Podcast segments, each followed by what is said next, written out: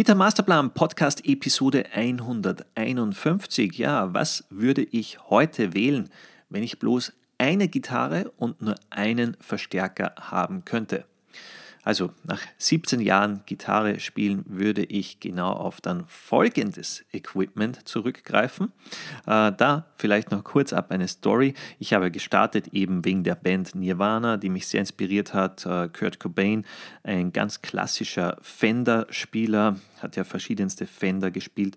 Die erste, die ich dann bekommen habe, war eine Fender Squire Affinity. HSS Strat, also hinten mit Humbucker, vorne zwei Single Coils. Und ja, die habe ich äh, mir ausgesucht, eben weil ich ja großer Kurt Cobain-Fan war und ich dachte, okay, die sieht dann am, am meisten wie Kurt Cobain aus. Also die Gitarre, das Modell. Äh, er hatte zwar meistens die Fender Mustangs, äh, modifiziert mit Humbucker. Aber irgendwie fand ich dann die Stratocaster geht auch in die Richtung und dachte mir, dann passt ja ideal für ja, die Songs, die ich spielen möchte. Und das waren ja eben anfangs ganz klar auch ähm, oder fast ausschließlich Nirvana-Songs. Und um, umso länger ich dann gespielt habe, also dann so im ersten Jahr oder in den ersten zwei Jahren, äh, habe ich dann andere interessante Gitarristen kennengelernt, äh, sei es zum Beispiel Slash von Guns N' Roses oder äh, Zach Wild von der Ozzy Osbourne Band und Black Label Society oder Doug Aldrich, der glaube ich zu dieser Zeit in Dio gespielt hat, wenn ich richtig liege. Und das waren dann interessanterweise ja äh, meistens Gitarristen, die ja, zu Gibson-Gitarren gegriffen haben, zu Gibson Les Pauls meistens oder auch Randy Rhodes von Ozzy Osbourne. Und ja, das heißt, am Anfang ganz klassisch mit der Stratocaster gestartet, dann wegen den ganzen großen Helden, ja, dann mal umgeswitcht auf eine Les Paul. Das war damals eine Epiphone Elitist Les Paul. Ich habe die heute noch, also ist ein sehr, sehr gutes Instrument. Äh, wobei ich dann gemerkt habe, okay, hm, so ergonomisch liegt mir die Gitarre nicht so wirklich. Also im Vergleich zur Stratocaster-Form habe ich mir gedacht, die Les Paul irgendwie ungemütlich beim Sitzen oder auch ja, beim Stehen, Spielen. Äh, ich wollte die natürlich haben, eben wegen Slash, Doug Aldrich und so weiter, Zach Wild natürlich. Der hatte damals auch so ein sehr, sehr cooles äh, Signature-Instrument mit Gibson, äh, wo er EMG-Pickups drinnen hatte. Die wollte ich damals haben, aber war viel zu teuer, die Originale. Ja, und dann habe ich mich halt bemüht, mit der Les Paul zu spielen. Und irgendwann ja, dachte ich mir, okay, Sound gefällt mir sehr gut, also eben der Humbucker Sound, aber Spielfeeling war doch mit der Fender Squire irgendwie angenehmer. Und dann kam ich irgendwann auf die Idee, okay, kauf dir eine Superstrat. Also äh, ja, moderne Strat, ich glaube, die erste, die ich da hatte, war von Ibanez, irgendeine so RG. Und die hat eigentlich so beides ganz gut kombiniert. Also zum einen so ein bisschen mehr dieses äh, Strat-Feeling wieder, also vom Korpus, vom Körper her. Die Form war wieder sehr angenehm auch im Sitzen zu spielen. Und hatte natürlich Humbucker die dann splittbar waren, auch für so ein bisschen Single-Call-Sounds und da war ich vorerst mal ziemlich glücklich. Also äh, nur der Hals war etwas äh, sehr, sehr dünn, aber konnte trotzdem dann sehr gut darauf spielen. Und da merkst du schon, ich habe mich sehr weit weg bewegt, also was zum Beispiel die Optik da jetzt betrifft bei den Gitarren, äh, sei es jetzt von Kurt Cobain oder auch von Slash, weil so eine äh, Ibanez RG und die, die ich da hatte, die, die sah überhaupt jetzt nicht aus wie so ein altes, ja, äh, klassisches Instrument äh, an E-Gitarren, sondern sehr, sehr hochmodern und dann hatte die so einen ja, glänzenden Lack drauf. War jetzt eigentlich optisch nicht unbedingt das, was ich äh, ja, mir ausgesucht hätte, wenn es rein nach Optik geht. Weil da fand ich schon irgendwie die Fender oder Gibson Modelle schöner, aber Spielfeeling war schon ziemlich gut. Also Ergonomie äh, und natürlich auch der Sound, der war auch äh, ziemlich gut. Aber du merkst eben am Anfang sehr, sehr beeinflusst, äh, was man so sieht von den Helden. Vielleicht heute auch, äh, wenn es dir so geht. Vielleicht, dass du auf YouTube irgendwo einen Gitarristen siehst, der Modell XY spielt und du denkst auch, boah, die, genau dieses äh, Ding möchte ich haben, weil bei dem klingt so gut, sieht gut aus. Aber wie du auch bei mir eben gemerkt hast, äh, trotzdem ähm, bin ich nicht bei jetzt, sage ich mal, Fender oder Gibson Stil-Gitarren geblieben. Weil mir war es dann so wichtig, dass sich die Gitarre äh, besonders auf meinem Körper gut anfühlt. Äh, das waren dann eher so diese Superstrat-Modelle, sei es jetzt dann äh, von Ibanez, äh, ESP oder ähm, äh, Chevelle Jackson und so weiter oder Music Man. Und ja, dann, dann waren noch so weitere Punkte, weil ich eben Music Man erwähnt habe. Da kam damals äh, auch so diese John Petrucci-Gitarre raus und ich dachte mir, boah, die ist richtig cool, die, die ganzen Potis und der Schalter so schön platziert.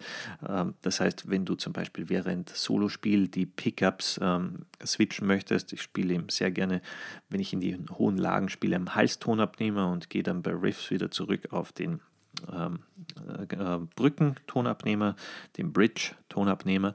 Und das fand ich eben bei diesem Petrucci-Modell sehr, sehr gut.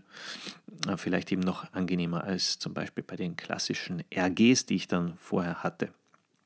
Und ich habe so gemerkt, das war so ein Punkt, äh, die Bauteile und wo die positioniert sind, auch ob diese Brücke jetzt angenehm zu spielen ist. Also Brücke unten, wo die Seiten eingehängt werden, ähm, dann ob die äh, Stimmmechaniken gut sind, auch stimmstabil. Das war mir dann vor allem wichtig, als ich so die ersten Recordings äh, gemacht habe, weil ich gemerkt habe, okay, wenn die, die Gitarre da jetzt nicht gestimmt ist äh, ordentlich, ähm, wird alles schief. Also das war dann sehr wichtig, dass die stimmstabil ist. Ähm, die Bünde, dass die zum Beispiel, ja, in meinem Fall, ich habe gern sehr hohe Bünde, weil ich viele äh, Spieltechniken wie Bending und Vibrato nutze, gefällt mir eben extrem gut vom Sound und das ist meiner Meinung nach irgendwie leichter durchführbar auf hohen Bünden, im Idealfall eben aus Edelstahl. Dann natürlich auch, welche Heißdimension man haben möchte. Ja, und letztendlich äh, bewegt man sich dann sehr, sehr weit weg irgendwie von den Gitarren, was vielleicht früher Helden hatten. Und das war eben dann keine Entscheidung wegen rein Optik, äh, was cool aussieht oder nicht, sondern wirklich, was mir persönlich liegt. Ja, ähm, das soll natürlich jetzt keine Verkaufsveranstaltung sein, aber wenn du mal schauen möchtest auf sniperguitars.de, äh, dann siehst du von Sniper die Force One, die wir gemeinsam entwickelt haben. Ähm, damals im Jahr 2019 ging es los mit ersten Prototypen. Und das ist letztendlich die Gitarre, die ich ja 99% spiele die Sniper Force One. Äh, du kannst natürlich äh, gerne mal nach ähnlichen Modellen äh, schauen, die vielleicht günstiger sind, die nicht in Österreich hergestellt werden in Handarbeit. Also keine Ahnung, gibt ja auch äh, ziemlich gute, sei es jetzt Jackson, Ibanez, was auch immer, mit denen man mal starten kann, die in eine ähnliche Richtung gehen.